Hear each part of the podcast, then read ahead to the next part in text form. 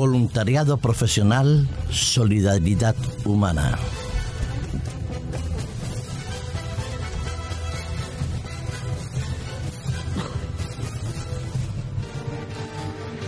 Desde el año 2010, el 30 de diciembre exactamente, el gobierno aprobaba una resolución que tenía que ver con la formación académica y con el estatuto del estudiante universitario. En ella en esa ley y en este real decreto que se conoce con el número 1791-2010 del 30 de diciembre, se establece algo que es absolutamente importante, que es bueno, que es necesario y útil en nuestra formación, no solo académica, sino en nuestra misión y labor humanitaria. El Estatuto Universitario reconoce que la formación académica de los estudiantes puede no simplemente ser constitutiva de créditos por su reconocimiento intelectual, sino que también puede presentar una utilidad absolutamente fundamental y necesaria, tal cual como tenemos nuestra vida hoy en día. Sí, el reconocimiento de la formación académica es fundamental, pero la utilidad que estos conocimientos pueden aportar a la sociedad creo que son también absolutamente necesarios, justos y deberían ser solidarios.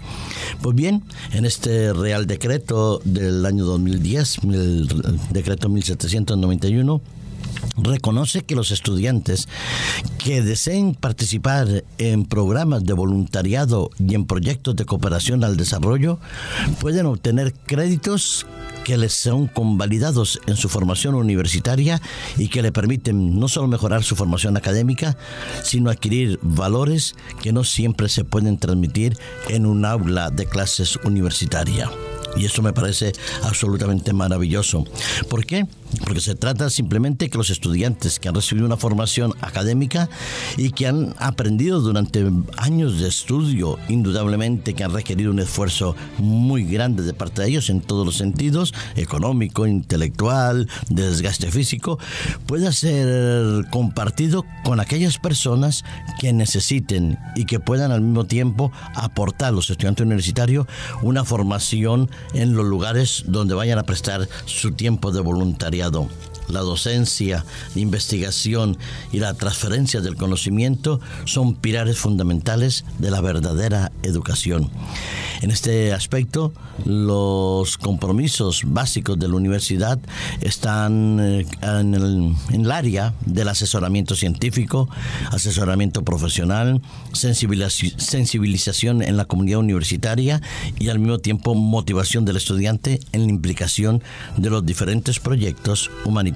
Pueden ser realizados a través del gobierno, de organizaciones eh, no gubernamentales que se dedican a trabajar en diferentes áreas en las cuales ellos puedan desempeñar su voluntariado.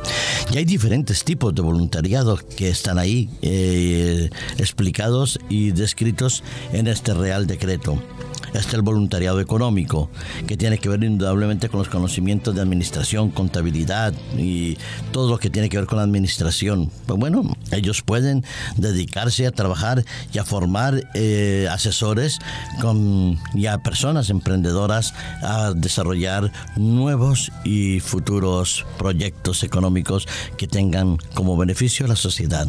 Hay otro voluntariado que tiene que ver con la carrera de agronomía. Son los estudiantes de agronomía los que trabajan en los montes, cartografía y que hacen diferentes proyectos que tengan que ver con el desarrollo en los diferentes países del tercer mundo que necesitan la intervención de proyectos de expansión de desarrollo y de estabilización social. Eh, pueden construir módulos de ganadería, eh, hacer estudios de suelo para mejorar los cultivos en los países donde hay tanta hambre y tanta miseria. Hay otro tipo de voluntariado dedicado a las personas mayores, a las personas con discapacidad, es el voluntariado social. Hay una red de entidades en acción voluntaria, el REDAF, que ha firmado convenios con diferentes universidades para buscar personas que puedan colaborar en esta área.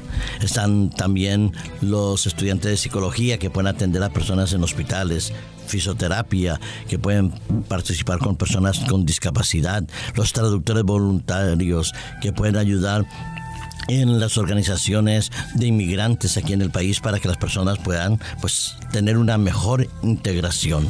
Esto es la universidad al servicio de la sociedad y la sociedad en desarrollo y en solidaridad los unos con los otros.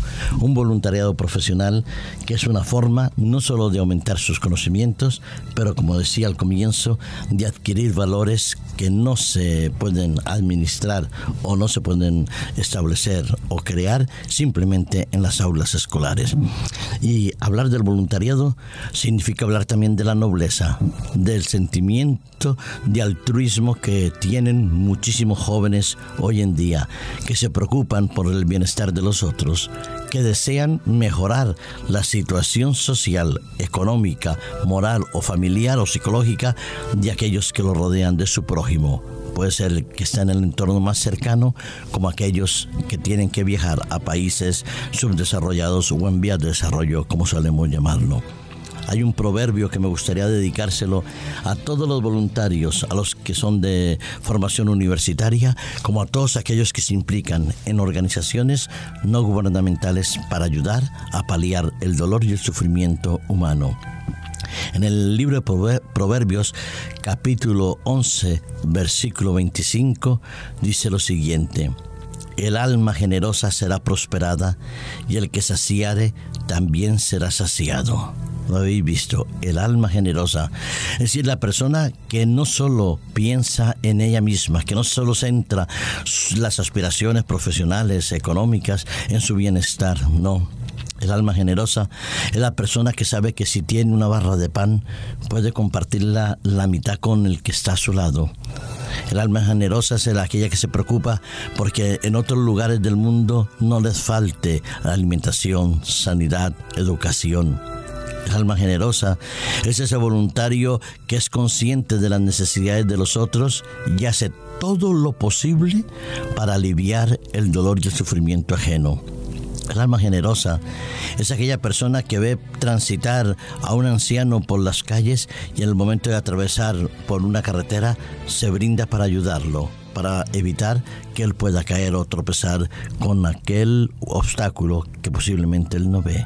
Hay tantas y tantas maneras de desarrollar un alma generosa que solo es posible hacerlo indudablemente con la presencia de Dios en nuestros corazones.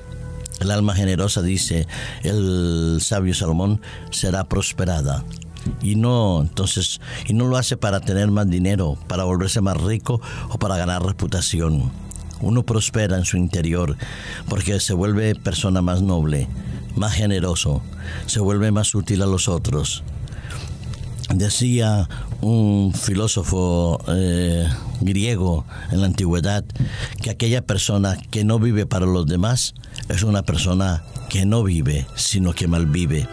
Y el alma generosa vive para los otros. Y cuando Él da, indudablemente, como dice el, el sabio Salomón, cuando Él sacia a los otros, también siente satisfacción, es saciado. Ya lo decía nuestro Señor Jesucristo, que aquellos que son misericordiosos recibirán su recompensa en esta vida y en la eternidad. Ojalá que podamos todos incorporarnos en diferentes actividades de carácter humanitario, que seamos profesionales en nuestro área o simplemente personas con sensibilidad determinada, todos podremos ayudar a que este mundo sea mejor y entonces se cumplirá aquella promesa del sabio Salomón y constatación que el alma generosa es prosperada y el que sacia será saciado.